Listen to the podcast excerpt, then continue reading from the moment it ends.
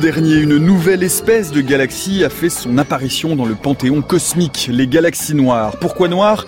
Eh bien parce qu'elles recèlent encore énormément de poussière qui empêchait leur détection jusqu'à présent. Ces galaxies sont un chaînon manquant dans notre conception de l'univers, très massive et très lointaine. Elles doivent nous permettre de comprendre la formation des galaxies assez peu de temps après le Big Bang et leur évolution jusqu'à nos jours. Bref, c'est un peu comme si l'on venait d'ouvrir les portes du Jurassic Park de l'astronomie.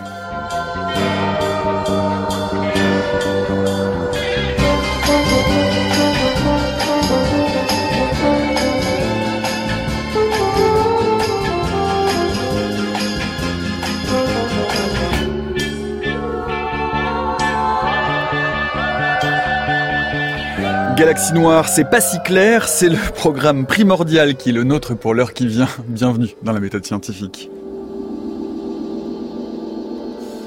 Et pour remonter donc euh, l'histoire du cosmos jusqu'à ces galaxies primordiales et bien mystérieuses en effet, nous avons le plaisir de recevoir aujourd'hui David Elbaz. Bonjour. Bonjour. Vous êtes co-signataire de cette étude parue euh, le 8 août dernier dans la revue Nature. Vous nous en direz évidemment euh, plus qu'un mot. Vous êtes astrophysicien également au CEA et bonjour à vous Philippe Salomé. Bonjour.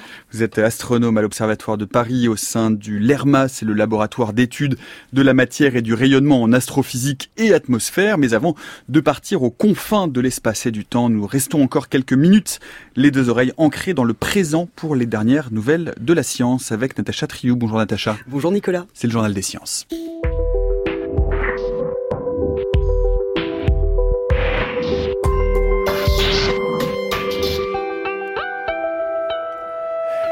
Et l'événement scientifique du jour, c'est ce rapport de Santé publique France, publié donc tout à l'heure. Les perturbateurs endocriniens sont présents dans l'organisme de tous les Français. Ce sont les résultats de l'enquête Esteban lancée en France entre 2014 et 2016. Elle a étudié 1104 enfants et 2503 adultes et a cherché, dans les urines ou les cheveux, les traces de perturbateurs endocriniens, les PE, qu'on appelle aussi les polluants du quotidien, car on les trouve dans l'alimentation et les cosmétiques. Bisphénol, parabènes, éther de glycol, par exemple, de nombreux travaux ont déjà montré que leurs effets sur la santé étaient préoccupants, voire cancérigènes. 70 biomarqueurs ont été traqués. On en trouve chez tout le monde, les adultes et surtout les enfants. L'étude parle d'une valeur de référence d'imprégnation significative. Ce sont des niveaux d'imprégnation similaires aux autres pays européens. Robert Barouki est biochimiste et toxicologue à l'INSERM et à l'Université Paris-Descartes. Pour lui, ce type de résultat appelle à mener d'autres examens pour bien évaluer les risques sanitaires on a maintenant une véritable photo de l'état d'imprégnation de la population française. Ça veut dire on est contaminé par ces substances. Ensuite, il faut évaluer ce niveau de contamination par rapport à ce qu'on sait sur la toxicité de ces substances, mais ça révèle une imprégnation. Donc, si vous voulez, une seule photo, c'est bien, mais ce n'est pas assez. Maintenant, il y a un autre aspect qui est très important, c'est de savoir dans quelle mesure ces taux sont inquiétants ou pas inquiétant dans le sens sanitaire, je veux dire. C'est-à-dire, il faudrait arriver, grâce à d'autres types d'études, hein, des études plus euh, toxicologiques, à évaluer les euh, valeurs de référence sanitaire. Puis il y a des valeurs seuils qu'on doit calculer, ce sont des calculs un peu sophistiqués, qui vont permettre de déterminer des valeurs seuils et de dire si le taux d'imprégnation de la population, c'est-à-dire ce qu'on a dans notre sang, dépasse ou pas les valeurs seuil sanitaires et donc doit être inquiétant ou pas. Il existe pour certaines des substances étudiées là une idée des valeurs seuil, donc il va falloir aller les, comparer et voir dans quelle mesure certaines parties de la population dépassent ou pas ces, valeurs seuil. Il est évident que s'il y a un dépassement de valeurs seuil, c'est une incitation encore plus forte pour dire qu'il faut prendre des mesures assez radicales pour baisser ce, ce taux d'imprégnation. Et on passe au bref du jour. Hier, sur la face cachée de la Lune, le rover chinois Yutu-2 a détecté une bien étrange substance en effet. Une substance qui se trouve au fond d'un cratère et l'agence spatiale chinoise a décrit un gel brillant à la couleur inhabituelle. Le rover l'a photographié et à première vue, ça ne ressemble pas du tout à du régolithe lunaire. Le calendrier de la mission Change 4 vient d'être modifié pour l'analyse de cette matière. Elle serait peut-être le fruit d'un impact avec un astéroïde. Pour identifier sa composition chimique, une analyse spectrométrique est en cours. Dans une étude parue dans The Geophysical Research Letters, une équipe internationale de géologues a trouvé de l'eau douce à l'intérieur de la mer de Norvège. Près de l'archipel des Lofoten, au nord de la Norvège, cette équipe a observé des fuites d'eau douce provenant d'une fissure à 800 mètres sous le niveau de la mer. Les géologues ont prélevé des échantillons. Ce phénomène aurait commencé lors de la dernière période glaciaire. À cette époque, les épaisses calottes glaciaires qui enveloppaient la Norvège se sont abattues sur la croûte terrestre, ce qui aurait entraîné, dans les fissures des fonds marins, de grandes quantités d'eau de fonte. L'eau serait restée piégée dans les sédiments jusqu'à aujourd'hui. Et on termine avec une étude parue hier dans The Journal of Neuroscience. Les pratiques d'élevage ont modifié la structure cérébrale des chiens. Ça fait des siècles que l'humain pratique l'élevage sélectif et que des lignées de chiens sont élevées pour différentes tâches, la chasse, la garde de troupeaux, etc. Est-ce que ces pratiques ont eu un impact sur la structure cérébrale du chien? C'est la question posée par les neuroscientifiques de l'évolution de l'université Harvard. Ils ont fait passer des IRM à une soixantaine de chiens de 33 races différentes. Résultat, des variations neuroanatomiques sont clairement visibles d'une race à l'autre. Et ce sont des variations qui ne dépendent pas simplement de la taille totale des cerveaux. On observe bien une corrélation entre l'anatomie cérébrale des chiens et leurs traits de comportement.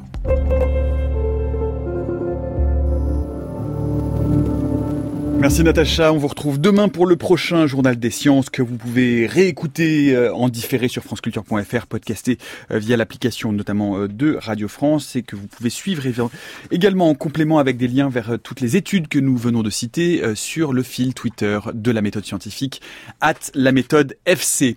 Il est 16h05, il est 16h07, c'est non pas 16h05, il est 16h07 déjà. A dominant population of optically invisible massive galaxies in the early universe euh, que l'on pourrait traduire par une population dominante de galaxies massives optiquement invisibles dans l'univers primordial. Tel est le titre de l'article que vous avez euh, co-signé David Elbaz avec Tao Wang et Corentin Schreiber dans l'édition du 8 août de la revue Nature. Et chaque mot euh, est intéressant hein, dans ce titre, outre l'aspect d'invisibilité optique, puisque ces 39 galaxies ont été détectées dans le domaine millimétrique par le télescope par interférométrie ALMA, on y reviendra dans un instant. Le mot peut-être le plus intéressant, euh, à mon sens en tout cas, est dominant. Ces galaxies noires seraient en effet extrêmement nombreuses et on devrait d'ici peu en observer en quantité euh, pléthorique. Il faut dire que la formation des toutes premières galaxies après le Big Bang reste encore très énigmatique. Écoutez ce qu'en disaient les grandes aventures de la science moderne sur France Culture en 1976. Ce que les astronomes ont fait, ils ont cherché à suivre le temps dans son déroulement naturel et à essayer, à partir de cette hypothèse, d'imaginer comment les galaxies s'étaient formées.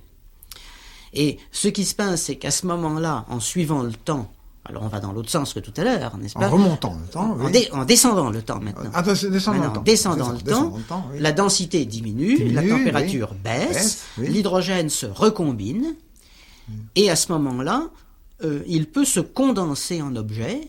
C'est l'époque de la formation des galaxies. Et à cette époque-là, l'univers avait seulement euh, une centaine de milliers d'années d'âge. Alors que si, peu depuis, depuis la période, depuis la période très, très, très, chaud et très dense. Ah Alors la forme, qui elle-même a dû durer très très peu de temps. A duré qu'une fraction de minute ou même ah, une, fraction, une fraction de minute essentiellement. ça. Euh, cet univers donc verse vers l'époque 100 000 ans se sépare en objets distincts qui seront les futures galaxies. Et des sortes de grumeaux. Des sortes de grumeaux qui eux-mêmes vont continuer à évoluer, vont eux-mêmes subir des condensations internes qui produisent les amas et les premières étoiles, la première génération d'étoiles. Et euh, ces objets sont devenus vraiment des galaxies à une époque où l'univers a environ 100 millions d'années d'âge. Voilà, extrait des grandes aventures de la science moderne sur France Culture. Nous sommes donc en 1976. Peut-être un, mot l'un et l'autre, euh, euh, David Elbaz, Philippe Salomé, sur euh, sur cette archive. Est-ce que aujourd'hui c'est la formation, alors sans parler encore des galaxies noires, on va y revenir, mais ces stades initiaux des galaxies sont encore relativement troubles, mystérieux, obscurs, sans faire de mauvais jeu de mots, Philippe Salomé? C'est intéressant parce qu'on voit que à cette époque on se posait la question de comment s'organise l'univers déjà, et aujourd'hui on a on a à notre disposition de nombreux instruments euh, très puissants, euh, beaucoup plus nombreux que ce qu'on avait à l'époque, et on a accès à une quantité de données phénoménales, fantastiques. Et avec ça, on arrive à avoir beaucoup de contraintes sur euh, la formation de ces structures qui sont composées essentiellement de, galaxies, il y a des grands vides, des murs cosmiques, des filaments. Et les galaxies sont des, petites parties de, ces grandes structures qui, qui nous apprennent un petit peu comment l'univers s'est construit, a évolué, s'est structuré justement à partir du, du fond diffus cosmologique dont on parlait en 76 et dont on a une belle image avec Planck euh, aujourd'hui. Euh, donc je pense qu'aujourd'hui on va parler un peu de la généalogie, de la généalogie de ces, galaxies et comment elles, elles, se, elles évoluent et elles se forment. David Elbaz. Oui, oui, tout à fait. En, même temps, il y a quelque chose de nouveau par rapport à avant. C'est dans la vision qui a été décrite dans, cette émission, les galaxies se formaient il y a, elles sont devenues adultes il y a 100 millions d'années. Et ça, c'est très lié au fait que, alors, en 1976, on ne connaissait pas une seule galaxie, je pense, qui soit plus lointaine que 8 milliards d'années-lumière de nous. Euh, on rappelle que l'univers en a 14. Voilà, exactement. la moitié, on avait fait la moitié du chemin. Alors, oui, à peu près. En fait, il en, plus. Alors, en fait, il en a même 45 milliards d'années-lumière parce qu'il a grandi pendant les 13,8 milliards d'années depuis le Big Bang. Mais donc, effectivement, vous avez raison. Donc, c'est c'est à peu près la moitié de l'âge de l'univers sur lequel qu'on avait un peu exploré. Et encore, on avait une poignée de galaxies à cette époque-là. Maintenant, on a des centaines et des milliers de galaxies connues sur les 13 milliards d'années euh, sur lesquelles on couvre ça. Et donc la vision est différente, en particulier cette idée selon laquelle les galaxies sont devenues mûres il y a 100 millions d'années est aujourd'hui beaucoup questionnée. Hmm. Alors expliquez-nous peut-être pour commencer en quelques mots la nature euh, de, euh, de cette découverte David Elbaz, donc de cet article que vous avez signé début août. Ces galaxies noires, on les attendait depuis un certain temps, on a pu les observer. Qu'est-ce que ça change? Qu'est-ce que c'est exactement? Alors, ça, ça, fait partie d'une enquête qu'on mène depuis des années et des années. Quand je dis on, bah, c'est à l'échelle internationale. C'est une communauté scientifique qui travaille ensemble et qui bénéficie à chaque fois, comme disait Philippe, d'une avancée majeure quand il y a un nouveau télescope. Euh, là, en, cours, disons que la, surprise, il y a eu deux, deux grandes surprises avec cette, euh, ces résultats-là qui ont été publiés. C'est d'une part qu'on avait des galaxies adultes aussi massive que la Voie lactée, non pas 100 millions d'années dans le passé, mais 12 euh, milliards d'années dans le passé. Et ça, ça veut dire qu'en 1 à 2 milliards d'années, l'univers a su fabriquer des galaxies adultes, géantes, mûres, avec toutes leurs étoiles, en un temps qui est très court. Ça, c'est un défi. Et il en existait quelques-unes, mais le deuxième point qui est marquant, c'est que euh, on se rend compte qu'elles sont nombreuses, comme vous le disiez, et qu'en réalité, ces galaxies qui se sont révélées être optiquement noires, c'est-à-dire qu'elles ne sont pas dans les images du télescope spatial Hubble, c'est des régions tout à fait noires, on voit rien, c'est la nuit noire. Ces galaxies-là sont révélées être la population dominante par un facteur 10 à 100. Donc euh, tout d'un coup, on a une vision globale du fait que ben, il y a eu beaucoup de galaxies massives qui sont nées à cette époque-là, très tôt, et donc c'est un défi pour, euh, pour notre compréhension des choses. Comment se fait-il qu'on... Alors vous, vous, vous l'avez dit, elles sont noires, on peut néanmoins les voir et on va en reparler euh, dans d'autres domaines que ceux de, du, visible, euh, en l'occurrence le domaine millimétrique, mais pourquoi ne les a-t-on pas vues avant? Pourquoi est-ce que c'est une surprise d'un seul coup euh, de trouver ces 39 galaxies dans cet endroit dont vous nous reparlez Alors une, une, une, des raisons, c'est que en fait, si on regarde la Voie lactée, n'importe qui peut faire cette expérience. Quand vous regardez la Voie lactée de nuit, et encore mieux dans l'hémisphère sud, on voit des étoiles donc c'est cette bande laiteuse qui traverse le ciel, mais on voit aussi des régions où il n'y a pas d'étoiles. Les premières images qui ont été faites de ça par un astrophotographe qui s'appelait Ed Barnard, euh, il, a, écrit euh, sur ces régions-là, il a dit il y a des trous dans la Voie lactée. Et l'éditeur a dit ça peut pas être des trous parce qu'il n'y aurait pas d'étoiles devant et pas derrière. Et effectivement, ce qui croyait être des trous, en réalité, étaient des régions plus opaques que les autres, dans lesquelles sont logées les étoiles qui viennent de naître, qui sont mille fois, dix mille fois plus lumineuses que les autres. Et donc la majorité la lumière de notre galaxie et dans des régions noires.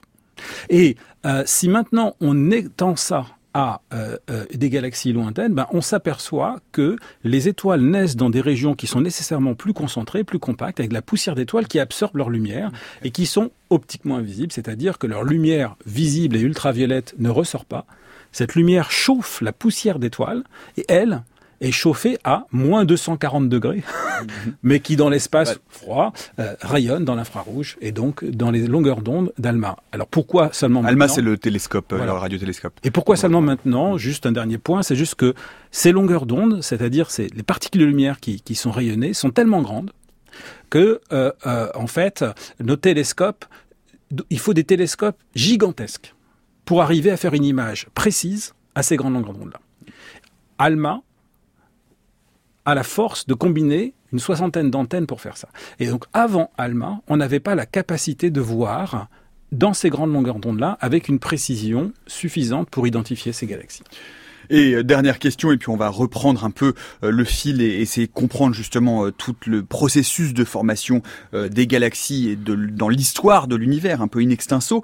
Pourquoi cette analogie que je vous ai empruntée dans la présentation de l'émission, pourquoi dites-vous que c'est comme si on avait ouvert les portes d'un Jurassic Park cosmologique. Oui, c'est exactement ça, parce qu'en en fait, on avait, comme vous le disiez tout à l'heure, est-ce qu'on n'avait pas des indices que ces galaxies devaient exister, est-ce qu'on s'y attendait ou pas? Alors un des indices, c'est qu'on avait trouvé des squelettes de galaxies, un peu comme des squelettes de dinosaures, qui sont des galaxies qu'on appelle mortes dans le sens où elles ne donnent pas naissance à de nouvelles générations d'étoiles, qu'on appelle les galaxies elliptiques mortes, qui sont des, donc des squelettes, qui sont très massives et dont on ne connaissait pas les ancêtres. Il y avait deux théories. Une théorie qui disait eh bien, ces galaxies sont le résultat de la fusion de plein de petites galaxies mortes. En d'autres termes, vous trouvez un squelette de dinosaure, c'est soit un animal qui a existé dans le passé, un dinosaure, soit l'accumulation de quatre ou cinq ou six chevaux qui sont morts là à côté des autres. Mais tant que vous n'avez pas vu l'animal vivant, vous le savez pas. Et là, ce qu'on voit, c'est les monstres vivants, les géantes vivantes. Dans le passé, c'est l'époque des dinosaures.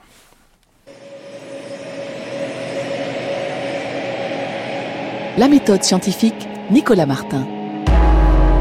Et à 16h15 sur France Culture, nous allons euh, donc parler de ces galaxies noires. Nous allons plonger dans ce Jurassic Park cosmologique avec euh, Philippe Salomé et David Elbaz. Peut-être, euh, comme je le disais avant d'aller plus loin, on va reprendre un peu les bases de ce que sont les galaxies, de l'état de nos connaissances à propos des galaxies et surtout à propos de leur formation. Philippe Salomé, on peut le dire, David Elbaz vient de, de, l'évoquer rapidement. Jusqu'à présent, on connaissait deux grands types, alors trois si on ajoute les galaxies régulières, mais essentiellement deux grands types de galaxies, les galaxies spirales comme la nôtre, comme la Voie lactée, et les galaxies elliptiques. Oui, on connaît, euh, on connaît bien les galaxies euh, dans l'univers local, on les observe très bien avec euh, des télescopes spatiaux ou des télescopes au sol. On connaît leur morphologie, on connaît aussi leurs propriétés, on connaît leur masse, on connaît leur taux de formation d'étoiles, à quelle vitesse elles vont fabriquer des soleils au cours des ans.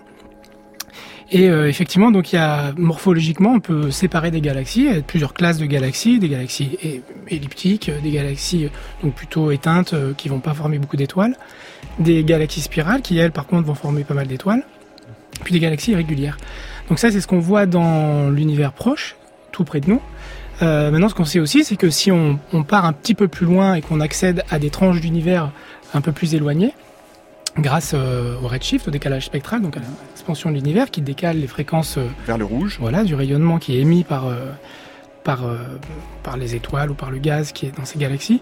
Et ben on voit que ces galaxies sont différentes à plus grand redshift. dans le passé, elles n'ont pas toutes la même morphologie. Elles vont être peut-être plus grumeleuses, parfois plus compactes. Elles vont elles vont aussi changer en fonction de, de, de leur distance. Et euh, on, commence avec ces exemples qui sont de plus en plus nombreux à avoir une, bonne idée du, euh, du, portrait des galaxies à différentes époques. Et à partir de là, euh, l'idée, enfin une, un, un des, les travaux qui sont, qui sont menés, c'est d'essayer de comprendre le lien de généalogie, comme je disais tout à l'heure, entre ces galaxies. Quels sont les progéniteurs de telle ou telle galaxie Que vont devenir ces galaxies qu'on observe à telle époque? Parce que ce qu'on a, c'est que une image figée dans le temps à un instant donné mais on ne connaît pas le lien euh, entre les différentes galaxies.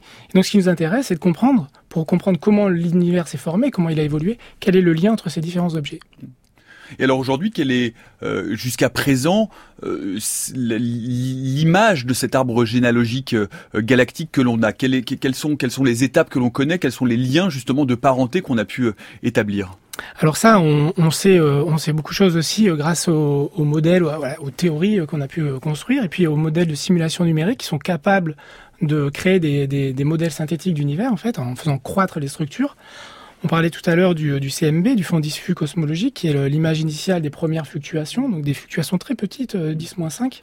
On est à, moins de 400 000 ans. Euh, voilà, on est autour de 380 000 ans. Et euh, ces fluctuations, bah, sous l'effet de la gravité, vont évoluer et vont former euh, ces grandes structures. Donc des halos de matière noire vont se, vont se créer, vont fusionner. On peut rappeler que la, particularité de ce fond, de, de ce fond diffus cosmologique, c'est son isotropie. C'est-à-dire que tout, tout, à l'époque dans l'univers est extrêmement égal. Il n'y a, pas de, il y a pas de rupture, ni de température, ni de matière. Tout est très très bien réparti. Il est très homogène. Il est très homogène et il est aussi isotrope. Donc il est homogène et dans toutes les directions, il est homogène, avec des toutes petites inhomogénéités, des toutes petites surdensités, et ce sont ces surdensités qui vont évoluer au fur et à mesure du temps, et qu'on est capable de très bien simuler. Et dans ces, euh, ces puits de potentiel, en fait, de, matière un petit peu plus dense, qui vont devenir, qui vont se concentrer, en fait, qui vont devenir de plus en plus denses, les structures vont se former, et les galaxies vont se former à l'intérieur de ces halos de matière noire, de ces puits de, potentiel, et vont évoluer au fur du temps pour arriver à un univers qui est celui qu'on observe aujourd'hui. Et les simulations numériques reproduisent à bien des égards euh, ce qu'on est capable d'observer aujourd'hui avec les télescopes. Donc on a une bonne vision de ce qu'on pense être le scénario global de formation euh, et d'évolution des galaxies.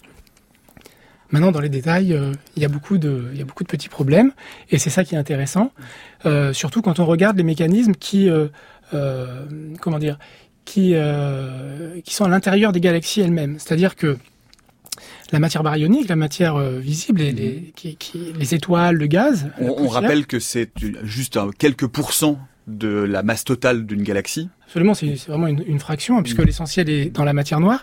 Et quand on regarde les effets sur euh, de, de, de, de euh, que peuvent avoir euh, ces la physique de ces baryons sur l'évolution de la galaxie, eh bien on voit qu'il y a beaucoup de choses qui sont encore mal comprises, comme la rétroaction, par exemple, quand on va former des étoiles, eh bien ces étoiles, euh, elles vont réémettre beaucoup d'énergie, et cette énergie est capable de réguler plus ou moins la formation d'étoiles elles-mêmes. Mm. Les trous noirs vont se former en même temps que les galaxies vont, vont, vont se former, ou on ne sait pas très bien avant, après, ou en tout cas en même temps. Il y a un lien entre la croissance des trous noirs qu'on sait être dans chacune des galaxies et les galaxies elles-mêmes. Vous parlez du trou noir supermassif qui est au centre des galaxies Exactement, oui, oui. Mm de toutes les galaxies. Et mm. ces trous noirs euh, vont parfois avoir des phases actives. Et lors de leur activité, pareil, ils vont mm. euh, réémettre de l'énergie, réinjecter de l'énergie et réguler, influencer, euh, changer l'histoire de la formation des galaxies. Mm. David Elbaz, justement, quels, sont aujourd'hui ces, ces apories dans cette histoire de formation galactique dans lesquelles, bien justement, vont, vont pouvoir venir se loger cette découverte des galaxies noires? Bien, dans ce scénario-là, comme vous voyez, il y a un certain nombre d'hypothèses qu'on est obligé de faire. La première hypothèse, c'est l'existence de la matière noire. Par exemple, dans les premières fluctuations qu'on voit du fond diffus cosmologique, si on laisse la gravité agir sur ces petites fluctuations-là, aucune galaxie ne pourrait se former. Et parce donc, que alors justement parce que, ce, comme, le, comme le disait Philippe tout à l'heure, les petits écarts de densité sont beaucoup trop faibles. Euh, pour faire des galaxies. Pour qu'il y ait de l'agrégation en fait, d'un seul coup. Si on laisse la gravité agir pour que la matière s'attire et qu'un petit grumeau devienne de plus en plus gros, en 13,8 milliards d'années, vous faites même pas une étoile. Et donc, euh, l'idée de l'existence de la matière noire, qui ne vient pas de là, qui vient d'autres observations, euh, est salvatrice pour euh, toutes ces théories parce qu'elle dit, non, non, derrière ces petites fluctuations-là, il y en a des plus grosses, de matière noire, et qui vont être la clé de voûte pour expliquer la formation des galaxies. Et si nos théories arrivent à expliquer tout ce qu'on observe, alors, indirectement, on valide notre cosmologie, notre matière noire, etc. Si par contre, on voit des tensions majeures, alors on peut être amené à douter de certains des ingrédients. Et c'est ça la difficulté, c'est de savoir à quel moment les observations confrontées aux théories sont des raffinements ou des défis majeurs. Et ça, euh, on est un peu toujours un peu autour de ça. Les galaxies qu'on a découvert, euh, qui sont dans une logique d'une histoire euh, avec des étapes, etc. Euh, sont euh, parmi les galaxies les plus massives, donc euh, les plus gros grumeaux, et le fait qu'elles soient formées très tôt. vous parlez des galaxies que vous venez de découvrir, on parle des 39 galaxies, voilà, ces fameuses galaxies noires. Ces fameuses galaxies. Mm. Et, et, donc elles, elles, elles, elles, elles, sont, elles sont formées très tôt, donc ça prouve que la gravité a été très efficace. Mais dans nos modèles de formation des galaxies aujourd'hui, comme le disait Philippe, ben on a un problème inverse aujourd'hui. C'est-à-dire que sans la matière noire, vous faites pas de galaxie. Mais avec la matière noire qu'on a, qu'on suppose exister, elle est si abondante que vous faites les galaxies de manière beaucoup, beaucoup trop efficace. C'est-à-dire que toutes les galaxies auraient dû naître très très tôt dans l'histoire de l'univers, ce qui n'est pas le cas. On peut rappeler que la Voie lactée, par exemple, à quel âge? Alors la Voie lactée a mis typiquement 12 milliards d'années à se former de façon continue, et que s'il n'y avait pas eu d'autres mécanismes qui s'opposaient à la gravité, une sorte d'antigravité en quelque sorte, contre la, la, matière noire, on n'aurait pas eu cette, euh, cette histoire. Et l'équilibre, eh bien, il est venu de ces mécanismes de rétroaction qui s'opposent, que sont les explosions d'étoiles, les supernovae, et les noyaux actifs, c'est-à-dire les trous noirs supermassifs au centre des galaxies qui rayonnent de la lumière. Et donc toute l'histoire, c'est de savoir, est-ce que le combat entre la matière noire et essentiellement les trous noirs galactiques, c'est un combat entre deux, deux géants, etc., aboutit à un équilibre qui correspond à ce qu'on observe ou pas? Donc c'est c'est ça un peu le c'est un peu comme la guerre des étoiles euh, voilà. Dans une galaxie il y a très très loin. Voilà dans un temps. ça. Philippe Salomé oui pour euh, pour pour continuer là-dessus pour donner peut-être des, des, chiffres pour donner des, des, des comparaisons euh, on, on, disait que la Voie lactée euh, donc a mis 12 12 milliards d'années pour évoluer. La, la, Voie lactée va faire 10 puissance 10 10 puissance 11 masse solaire. Et les galaxies qui sont observées dans ces premières tranches de l'univers vont s'être formés en un milliard d'années peut-être, un peu moins, donc dix fois plus rapidement, pour des masses similaires, voire plus grandes. Et en plus, on en parlera peut-être, mais elles sont probablement compactes, donc extrêmement denses. Donc il y a un phénomène extrêmement différent qui a conduit à la formation de ces galaxies. Et c'est intéressant parce que on le savait, on demandait tout à l'heure si euh, cette découverte est quelque chose de complètement nouveau, si on le suspectait. On savait déjà que cette tranche de l'univers, euh, quelques milliards d'années après le, Big Bang, était probablement la période de formation de ces galaxies massives, puisque on les avait observées à un redshift de 2 autour de... un décalage vers le rouge. Voilà, un décalage vers le rouge de, de 2, autour de 3-4 milliards d'années après le Big Bang. Vous savez que ces galaxies ont dû se former déjà tôt. Et on voit encore, on est en train de remonter petit à petit, de plus en plus loin, pour essayer de comprendre comment elles se sont formées de façon vraiment euh, très cataclysmique, en tout cas. Très rapide, et puis surtout en très très grande abondance, et on, on va y revenir. Euh, le mieux, c'est qu'évidemment, on a eu envie d'aller de, d'aller regarder, d'aller voir euh, ces observations que vous avez pu faire euh, grâce au télescope ALMA, et pour ça, nous sommes rendus, eh bien, sur le campus de Paris-Saclay. Vous avez fait un peu votre rentrée, Antoine Beauchamp. vous avez quasiment un lit de camp là-bas, bonjour. à Caen, finalement, mais un funiculaire Radio France. La méthode scientifique mm. Saclay direct. vous avez donc rencontré l'un des étudiants en thèse de David qui sont les confins de l'univers en quête de ces fameuses galaxies noires. Oui, c'est grâce aux données d'ALMA, mais aussi d'autres télescopes, que Maximilien Franco traque la présence de ces galaxies lointaines et essaie de les caractériser et de les décrire. Il m'a reçu au laboratoire de cosmologie et évolution des galaxies du CEA et il m'a expliqué pourquoi dans les données récoltées par ALMA, on pouvait trouver une aiguille dans une botte de foin ou plutôt une galaxie noire dans une image très bruitée.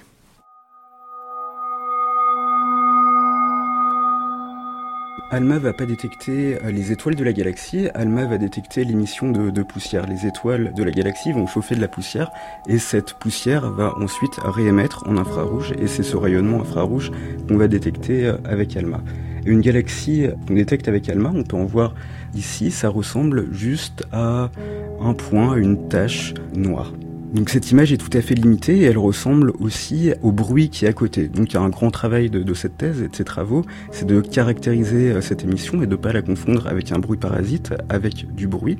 Donc on va réaliser des simulations, on va injecter des fausses galaxies pour essayer de mesurer euh, leur flux, voir comment elles se comportent dans, dans ces images.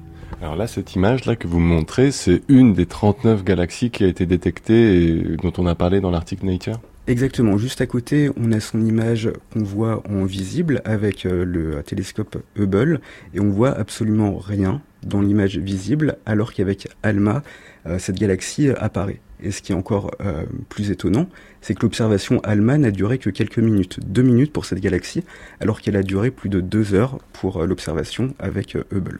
Alors cette galaxie en particulier, qu'est-ce qu'on en connaît? Qu'est-ce qu'on en sait? Est-ce qu'on sait son âge? Est-ce qu'on sait de combien d'étoiles elle se compose? Ce genre d'informations et ces galaxies bah, sont particulières à plusieurs points de vue. Euh, tout d'abord, elles sont extrêmement lointaines. On les voit telles qu'elles étaient 2 milliards d'années après le Big Bang, donc lorsque l'univers était très jeune, et elles sont particulièrement massives. Et c'est assez étonnant de voir des galaxies aussi massives lorsque l'univers était jeune. Ces galaxies euh, également forment énormément d'étoiles, donc il y a à peu près l'équivalent de 1000 masses solaires par an. Dans ce contexte-là, quels travaux de recherche vous allez continuer à mener concernant ces galaxies? Sur quel type d'études ou en tout cas de travaux vous, vous portez maintenant? On va mesurer euh, précisément la taille de ces galaxies. Lorsqu'une galaxie meurt, elle va changer de taille et on va voir comment la taille mesurée avec ALMA peut contribuer à la compréhension de cette transformation de la morphologie des galaxies.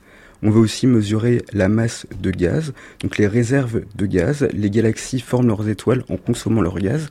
Et on va voir quelle est la durée euh, de vie, par exemple, de ces galaxies. Et j'en reviens vraiment à votre travail à vous, dans ces observations des galaxies lointaines. Concrètement, en quoi il consiste ce travail et euh, comment vous levez, enfin si on lève le capot un petit peu de vos travaux de recherche, euh, en quoi il consiste? Bah, Je peux vous montrer ici donc vraiment l'image de ce champ euh, Good Sud qui a été observé avec, euh, avec Alma. Donc ça ressemble vraiment à ce qu'on avait quand on allumait euh, la télé sur une chaîne euh, qui n'existait pas dans les, dans les années 90 ou 2000. C'est une image qui est très très bruitée, une image grise, des niveaux de, de gris, avec des, des oscillations dans cette image. Comment vous, vous allez rentrer dans le cœur de cette image très bruitée pour trouver des galaxies? Donc c'est là où tout le travail d'analyse de l'image rentre en jeu. C'est vraiment un travail statistique. On a fait euh, des simulations, on a injecté des fausses galaxies dans cette image, on a mesuré leur flux en fonction, on a injecté des galaxies avec différents flux, différentes tailles, et on a essayé de caractériser des seuils de détection, de dire à quel moment un point un petit peu plus brillant commence à être crédible et définir vraiment euh, sa crédibilité. Par exemple, si on se met en situation là et qu'on on zoome dans cette image-là, est-ce qu'on peut trouver une galaxie euh, ce matin? Par exemple, juste, euh, juste ici, on peut voir euh, une galaxie, une des galaxies les plus brillantes de, de cette image. Donc là, vous avez zoomé dans, dans, ce, dans cette image très bruitée, il y a un point blanc, et donc ça, vous, vous savez quelle galaxie c'est? En particulier Oui, celle-ci, euh, on la connaît très bien. C'est une galaxie euh, qui est très lointaine, que l'on voit telle qu'elle était 3 milliards d'années après, euh, après le Big Bang, et qui est une galaxie extrêmement massive. Donc cette galaxie, ce qui est assez intéressant, c'est qu'elle a relativement peu de gaz par rapport aux autres galaxies qui existent à cette époque, et on pense que cette galaxie va épuiser ses réserves de gaz relativement vite, qu'elle a un temps de vie de quelques centaines de millions d'années, ce qui est relativement court à l'échelle d'une galaxie. Question un peu de novice, mais qu'est-ce qui fait que cette euh, galaxie soit si lumineuse, on va dire? Pourquoi ce point est aussi clair dans, cette masse de bruit? Eh ben, ce qui est paradoxal, si elle est aussi lumineuse avec euh, Alma, c'est qu'elle est peu lumineuse en optique, c'est qu'il y a beaucoup de poussière qui va absorber le rayonnement des étoiles, et cette poussière va réémettre. Et on pense que cette galaxie forme énormément d'étoiles pour la suite. Alors maintenant, vous, allez voguer vers d'autres euh, directions. En quoi vont consister vos, vos travaux euh, toujours autour des galaxies lointaines? Je vais essayer d'observer des galaxies lointaines avec d'autres techniques, dont par exemple les lentilles gravitationnelles. On va se servir de euh, galaxies massives qui se trouvent dans la ligne de visée de la galaxie lointaine que l'on veut observer pour amplifier son rayonnement.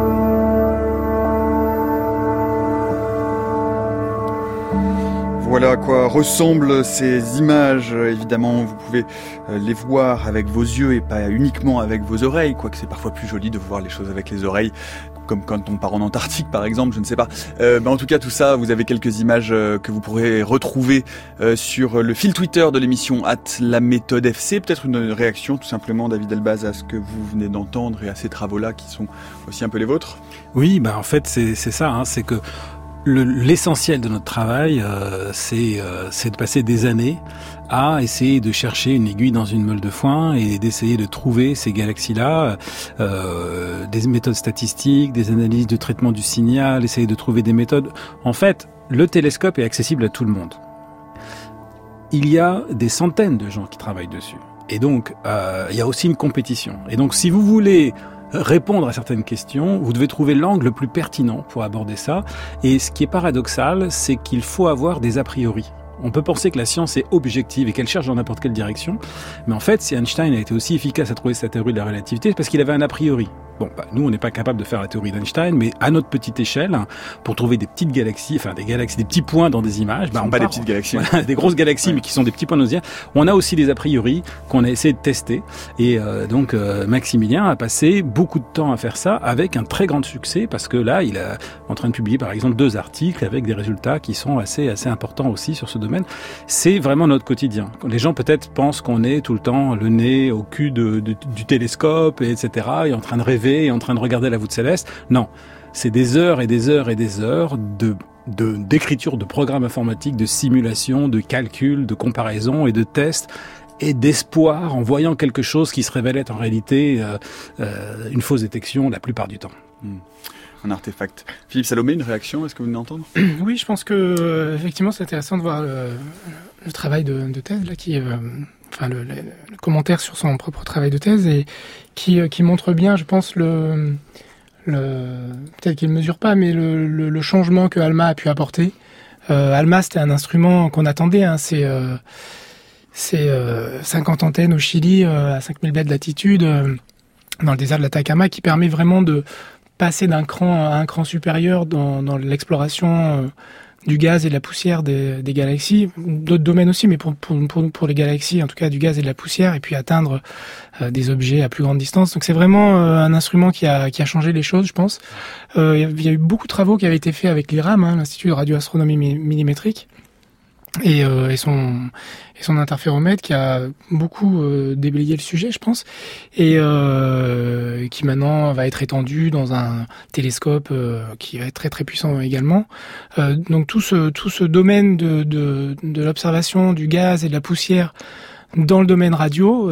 donc quand je dis radio on parle des gigahertz là, hein, du mhm. coup, on cherche, on traque les molécules et le, le gaz via les molécules ou la poussière. Euh, cet instrument a vraiment apporté euh, quelque chose de, nouveau, euh, je pense. Et on va en reparler dans un instant de celui-là et de ceux à venir.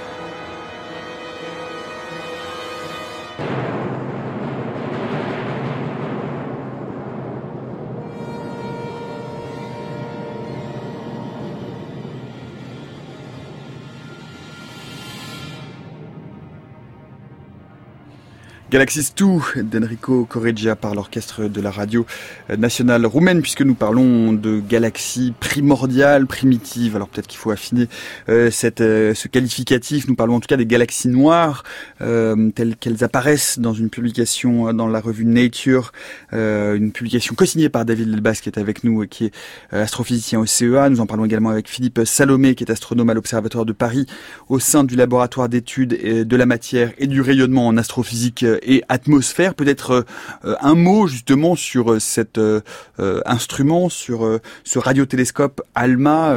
Philippe Salomé vient d'en dire un mot.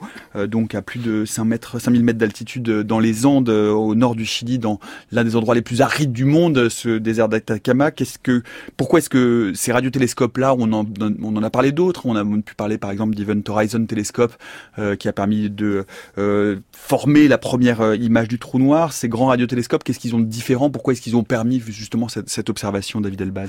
Bah Justement, vous faites bien de citer le Event Horizon Telescope, parce que le Event Horizon Telescope, c'est la combinaison de huit observatoires, dont ALMA. Dont ALMA qui en fait partie. Et voilà. Et donc, euh, et ALMA, lui, avec une soixantaine d'antennes. Et donc, euh, il y a déjà une première chose à savoir, c'est que euh, on observe que ce soit pour le trou noir de Messier 87 comme pour ces galaxies-là, à des grandes longueurs d'onde et on utilise la technique de l'interférométrie.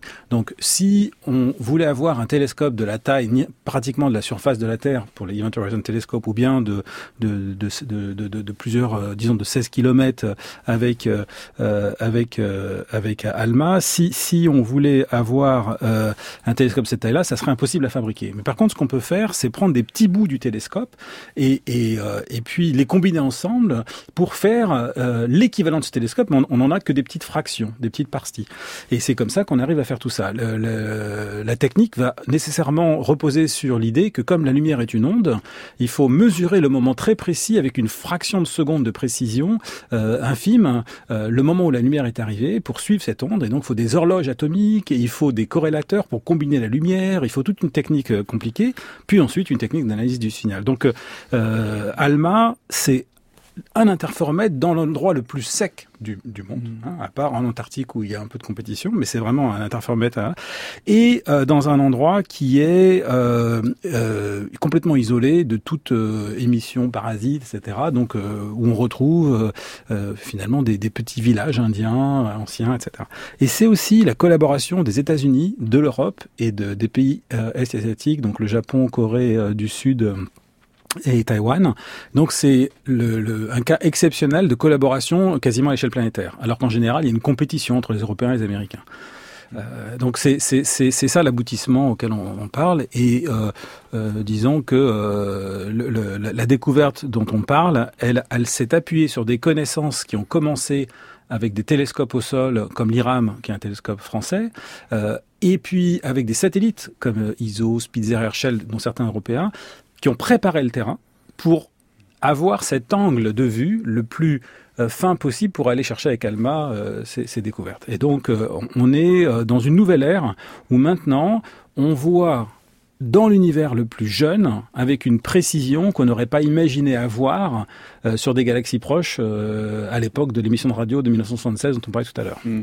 Comment est-ce que vous avez euh, sélectionné la, la, la zone d'observation qui s'appelle la zone Goods Sud Pourquoi est-ce que c'est cet endroit-là Et est-ce qu'on peut extrapoler Alors c'est toujours un peu dangereux d'extrapoler en astrophysique, mais tout de même, compte tenu de la densité du nombre de galaxies noires que vous avez trouvées, que vous auriez trouver le même type de résultat en observant un autre endroit? Oui, alors donc en fait dans l'étude qu'on a fait pour euh, pour euh, pour éviter les problèmes qui seraient liés au fait qu'on regarde une région spécifique, on a regardé quatre régions.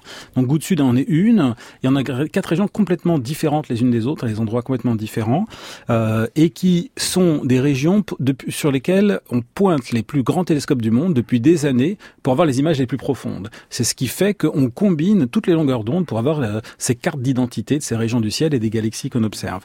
Euh, donc, euh, en combinant quatre régions du ciel, on a l'espoir que ce soit un résultat qui soit représentatif, parce que ça serait une drôle de coïncidence qu'on tombe quatre fois sur une région spéciale de l'univers. Hmm.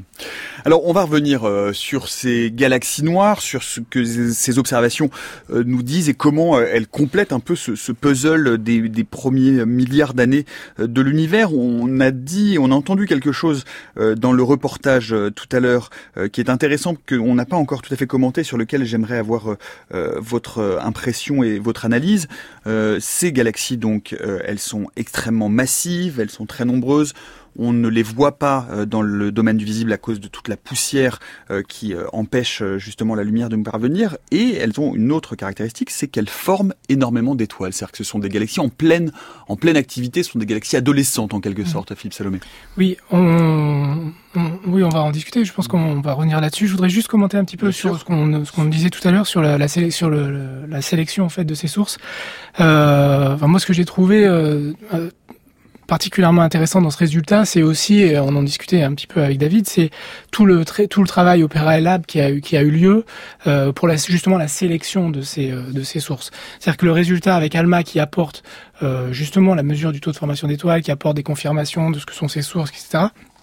C'est très intéressant, mais c'est aussi euh, ce résultat est aussi le fruit d'un travail qui a duré de nombreuses années. Euh, David nous en parlera et euh, qui est construit sur justement l'utilisation intelligente de grands relevés de galaxies, donc des des, cartes de, de champs ou bien très grandes ou bien très profonds qui ont été observées dans différentes bandes de filtres donc à différentes longueurs d'onde, et qui donne donc dans une partie de, de pour une partie de l'espace des informations à toutes les, dans toutes les couleurs d'un nombre incroyable de galaxies. Et donc, euh, et donc là-dedans, eh ben, il faut tamiser un petit peu pour essayer de récupérer, de filtrer quelles sont les sources qui pourraient être intéressantes. Et là-dedans, il y a eu un, il y a un travail qui est, qui est, qui est remarquable, je, je trouve, euh, pour l'identification de, de ces sources euh, et leur suivi. Et euh, ce qui est d'ailleurs particulièrement euh, intéressant, euh, significatif, significatif, mmh. pardon, euh, c'est que dans cet échantillon, finalement, le taux de succès de détection avec ALMA dans le suivi est extrêmement grand. C'est-à-dire que ces sources ont été bien choisies. Donc il y a un gros travail qui a été fait dans la présélection, et ce gros travail il est particulièrement intéressant. Donc juste pour donner euh, peut-être une petite indication de comment ça a fonctionné, David, tu, tu, tu, tu, corrigeras ou tu complémenteras. Mais euh, on parlait tout à l'heure des galaxies qui sont euh, différentes avec leur morphologie, leurs propriétés.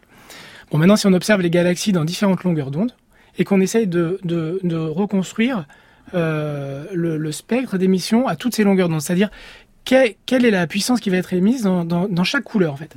Et bien on va voir que cette, euh, cette émission en fonction de la longueur d'onde, en fonction de la fréquence, a une forme très précise, a une forme très particulière selon les galaxies. Mmh. Les galaxies qui vont former des étoiles vont avoir plus de lumière bleue et moins de lumière rouge. Les galaxies qui vont pas, pas former d'étoiles vont être beaucoup plus rouges. Et puis il y a plein d'autres petits indices, comme des cassures dans, ce spectre, euh, des cassures au niveau euh, euh de l'arrêt de Lyman, au niveau du, de, enfin, partout là où il y a l'hydrogène en fait qui absorbe le rayonnement, il va y avoir des cassures. Et donc l'idée de ces filtres, c'est d'aller chercher ces cassures pour distinguer les galaxies. Et donc faire des catégories et faire des sous-échantillons et faire leur suivi. Et ça, ça a permis, je pense, mm. de bien sélectionner les sources à suivre avec un instrument particulièrement performant qui est ALMA. Et le taux de succès et le résultat est intéressant parce que les sources sont bien choisies. Et du coup, avec un instrument très puissant, évidemment, le résultat est très intéressant. Mm. David Elbaz, à ce, pour compléter à ce propos? Oui, bah c'est vrai que c'est, c'est euh, en fait, il faut considérer que, disons que on avait, ça a pris environ euh, 5-6 ans en tout pour arriver à ce résultat-là avec toutes ces méthodes de sélection. Euh, c'est un peu comme si, euh, imaginez que vous cherchiez une aiguille dans une, une, une botte de foin et que euh, cette aiguille ait une forme, en, par exemple, particulière. Elle soit, elle, elle, elle dessine des petits, des, des petites boucles. à ce moment-là, vous la trouverez plus facilement que si elle était linéaire. Donc, ce qu'on cherche, c'est des petites signatures comme ça et puis des indices pour mener notre enquête. donc, effectivement, il y a, y, a, y a une connaissance de ça alors qu'est-ce qui fait cette lumière? Il faut savoir qu'une galaxie, elle a des étoiles petites qui vivent longtemps et qui rayonnent principalement dans le rouge ou l'infrarouge, et des étoiles grosses, massives, qui vivent moins longtemps et qui rayonnent principalement dans le bleu ou l'ultraviolet. Mhm. Et donc, euh, c'est la combinaison de ça qui va s'additionner et qui va faire la forme de, de ce qu'on appelle le spectre d'une galaxie. Et la clé, c'est la suivante. Une étoile qui fait 10 fois la masse du Soleil, fait 4000 fois la lumière du Soleil, et vit 10 millions d'années. Le Soleil vit 10 milliards d'années. Donc si vous voyez de la lumière ultraviolette qui vient de ces étoiles massives, vous savez qu'elles viennent de naître parce que 10 millions d'années après, elles mourront. Et que 10 millions d'années à l'échelle cosmologique, c'est un, battement de... Un battement donc c'est ça qu'on utilise. On utilise le fait qu'on voit des étoiles dont la signature montre qu'elles viennent de naître pour avoir une idée du film à partir des photos. Bien sûr. Et alors justement, à propos de, de cette euh, de cette genèse d'étoiles, de cette genèse stellaire euh, dans euh, ces euh, galaxies noires, beaucoup beaucoup beaucoup de formations d'étoiles. Donc ça signifie que ce qu'on voit, c'est on les voit à un moment où elles sont encore très jeunes. Est-ce que qu'est-ce que ça signifie déjà qu'elles soient alors, à ce point-là en formation d'étoiles? Et question subsidiaire, est-ce qu'on a une idée de la façon dont elles évoluent? Alors, tout à fait. Donc, il y a, d'une part, euh, euh, le, mot qu'on a employé, c'était le fait que ce sont un peu, c'est un peu comme le chaînon manquant entre deux populations de galaxies. À ces époques très jeunes de l'histoire de l'univers, on connaissait des bébés galaxies qui sont principalement des sources de lumière dans l'ultraviolet et euh, qui ont des toutes petites masses et qui avaient été détectées par le télescope spatial Hubble. Et puis on connaissait aussi, à partir des télescopes dont on parlait tout à l'heure, euh, dont l'IRAM et autres, SCUBA, on connaissait des galaxies qui étaient des monstres euh, qui faisait euh, très très grande quantité d'étoiles, mais qui était très rare. Euh, la première qui a été découverte avait été découverte en 98 avec un télescope à Hawaï. Il a fallu 12 ans, il a fallu 14 ans pour identifier cette galaxie-là, avant Alma, et pour s'apercevoir qu'elle faisait beaucoup d'étoiles, etc. Et donc c'est un monstre rare. Et il s'avère que cette galaxie-là était en fait ce qu'on appelle aujourd'hui une galaxie noire. Exactement. C'était quelque part la première galaxie noire, mais 14 ans, c'est beaucoup. Là, il a fallu 1,8 minutes. ça va plus vite. Et en plus, cette galaxie-là faisait 5 fois plus d'étoiles que les nôtres. Et en d'autres termes, elle était très rare. Celles qu'on a découvertes sont à l'intermédiaire, c'est-à-dire que ce sont des galaxies qui forment des étoiles à un rythme important, mais qui est normal pour l'époque, et qui sont donc le l'essentiel de la formation des galaxies géantes et massives. Et ensuite, vous avez posé la question, Mais que vont-elles devenir? Alors, par chance, il se trouve que la galaxie haute du trou noir dont on parlait tout à l'heure, qui a été observée par l'Event Horizon Telescope et avec ALMA, M87, Messier 87, est l'une des candidates descendantes d'une galaxie noire. Je suis prêt à parier que l'ancêtre de cette galaxie-là était une galaxie noire. C'est une galaxie qui est massive, qui est très massive et qui est située au centre d'un amas de galaxies. Elle est donc dans une région particulière de l'univers. Et donc, les galaxies géantes dont on parle, même si elles sont nombreuses, elles sont beaucoup moins nombreuses que les bébés galaxies.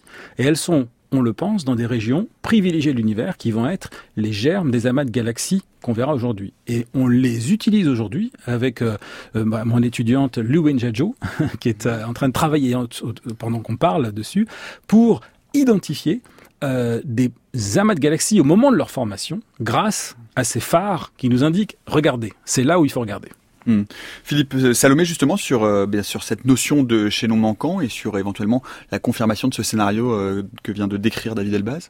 Oui, donc ce qu'on voit, si on regarde l'univers très proche, on voit un univers très structuré, avec donc des amas de galaxies bien identifiés, avec des galaxies massives centrales, et puis des galaxies plutôt elliptiques passives dans l'amas, puis aussi quelques spirales, mais plutôt hmm.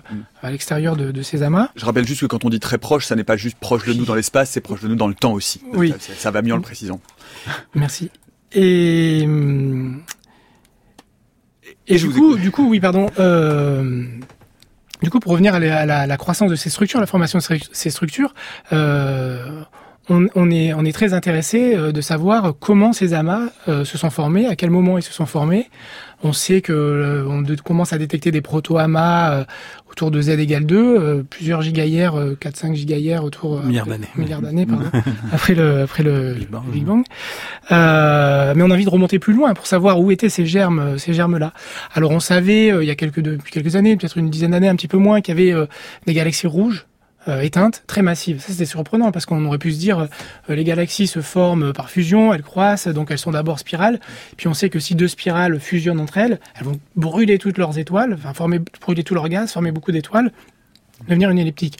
On a envie de se dire, bon bah au début on a plein de, on pourrait se dire au début il y a plein de spirales et puis à la fin on finit avec que des elliptiques. Non non pas du tout. En fait il y a très longtemps il y avait déjà des elliptiques éteintes. Donc le mécanisme de, de formation d'étoiles n'est pas un mécanisme simple linéaire, il est multiple et, euh, et, il nous indique aussi euh, comment se forment ces grandes structures.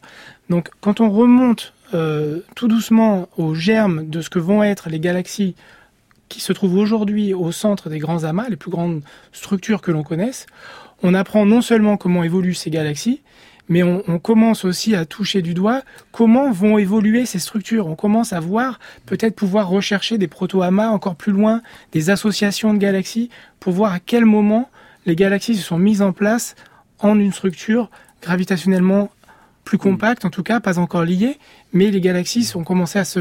on, peut, on peut dire que quelque part on a trois outils pour tester nos théories sur la gravité et la façon dont la lumière est née, les étoiles, etc. Un, les trous noirs galactiques. Des trous noirs galactiques de 1 milliard de masse solaire nés très tôt dans l'histoire de l'univers mmh. sont un défi, on ne sait pas les faire. Deux, les galaxies géantes dont on parle, les galaxies noires, nées aussi autour d'un milliard d'années, bah, c'est très rapide, hein, il faut le rappeler, hein, c'est très très rapide. Euh, bon, il y a assez de matière noire pour les faire, mais par contre, il faut expliquer comment la matière est tombée là-dedans rapidement. Ça, c'est deux. Trois, les amas de galaxies, dont Philippe vient de parler, qui sont aussi un laboratoire qui permet de tester nos théories parce que les premiers amas de galaxies qui se sont formés, euh, eh bien, euh, s'ils se sont formés trop tôt ou s'ils sont trop massifs par rapport à ce qu'on attend, ça va être aussi un défi. Il y a aussi aujourd'hui des défis sur le nombre d'amas de galaxies qu'on observe dans l'univers par rapport à celui qu'on attendrait à partir des germes. Ça colle pas. Donc, les gens se battent. Certains disent, oh oui, mais c'est parce que euh, les neutrinos ont une masse, peut-être que la matière noire n'est pas exactement ce qu'on... Bon, il y a un défi. Et ce défi, on est incapable de dire aujourd'hui comment il va être résolu. Alors, aussi bien Philippe que moi, nous sommes des ce qu'on appelle les observateurs, c'est-à-dire que nous on essaye de trouver les observations qui vont être les plus les plus pertinentes pour euh, nommer le défi. Maintenant, après, euh, il faut confronter ça aux théories. Ça, il faut des théoriciens. Euh, voilà, il faut des théoriciens derrière euh, qui vont jouer avec ça. Et les théoriciens, parfois, aiment bien l'observation, mais la plupart du temps, quand l'observation les questionne, ils aiment bien dire que l'observation doit être incertaine. Avant de remettre en question leur modèle. Donc on aime bien s'entre voilà se, se, se, se, titiller un peu les uns les autres. Petite querelle entre les théoriciens et les observateurs. Bien entendu, c'est nous qui avons raison. Hein. C'est évidemment toujours les observateurs qui ont le dernier mot. Voyons, bien sûr, puisque vous voyez la réalité. Euh, non, une question tout de même, peut-être un mot sur ce que ces observations de galaxies noires peuvent nous dire et si elles nous donnent des indices sur cette grande énigme qu'est la matière noire, Philippe Salomé. Euh, alors, je vais encore une fois ne pas répondre directement à la question. Allez-y, en revanche, on arrive dans les dernières minutes, donc il va falloir un peu. Sur, sur, la formation d'étoiles, parce que tout à l'heure, vous m'avez posé la question de la formation d'étoiles. Et euh, c'est très intéressant de savoir si ces galaxies forment des étoiles ou pas, parce que le... le euh, ce, qui, ce, qui, ce qui dirige la croissance des galaxies, euh, c'est euh, leur capacité à former des étoiles. C'est les étoiles qui vont faire grossir les galaxies. Et donc savoir, euh, essayer de bien, de mieux comprendre comment les étoiles se forment et comment la formation d'étoiles est éteinte dans ces galaxies massives, dans les, dans les premiers âges de l'univers, c'est très intéressant parce que je disais tout à l'heure qu'il y avait des phénomènes de rétroaction capables de contrôler la formation euh, des, euh, des, des galaxies, ou en tout cas leur, leur croissance. Euh, on sait qu'il y a une croissance corrélée du trou noir et de la galaxie. Donc c'est extrêmement euh, intéressant de se dire qu'on va pouvoir se poser ce genre de questions dans les tout premiers temps et de savoir s'il il y a plusieurs chemins de formation d'étoiles et de croissance des galaxies. Est-ce que le mécanisme de, de, de de, rétroaction est quelque chose d'universel Est-ce que euh, ce sont des choses qui, euh, évoluent avec euh, selon l'environnement, selon la densité de l'environnement? C'est des questions extrêmement intéressantes. C'est pour la matière noire, oui, ça apprend des choses sur la matière noire parce qu'on pense que les galaxies se forment dans les halos de matière noire. Donc comprendre la formation de ces galaxies, ça implique des choses sur les modèles et surtout comment les les modèles de simulation numérique arrivent à former des galaxies dans ces halos de matière noire qui ont les propriétés telles que celles qu'on observe. David Elbaz, sur la matière noire en quelques oui, sur la matière noire en quelques mots, disons que si on prend le fond diffus cosmologique tel qu'on connaît, avec ces petits germes de matière noire dont je parlais tout à l'heure, qui sont nécessaires pour former les galaxies, eh bien, on, on prévoit qu'il y a suffisamment de ce qu'on appelle des halos de matière noire, en gros des, des galaxies de matière noire, euh, qui, des puits de matière noire pour faire ces galaxies-là. Donc en, euh, en pratique, euh, euh ces, ces galaxies sont les légitimes euh, dans un cadre où il y a de la matière noire. Même si on n'a pas prouvé qu'ils sont de la matière noire, elles sont tout à fait légitimes. Là où elles posent un problème majeur à nos théories aujourd'hui, c'est que comme la matière noire est trop efficace, on a mis tellement de physique complexe pour expliquer l'univers qu'on observe aujourd'hui que finalement aucune de ces galaxies-là n'est compatible avec les modèles de formation des galaxies qu'on a aujourd'hui. Donc il va falloir les réviser.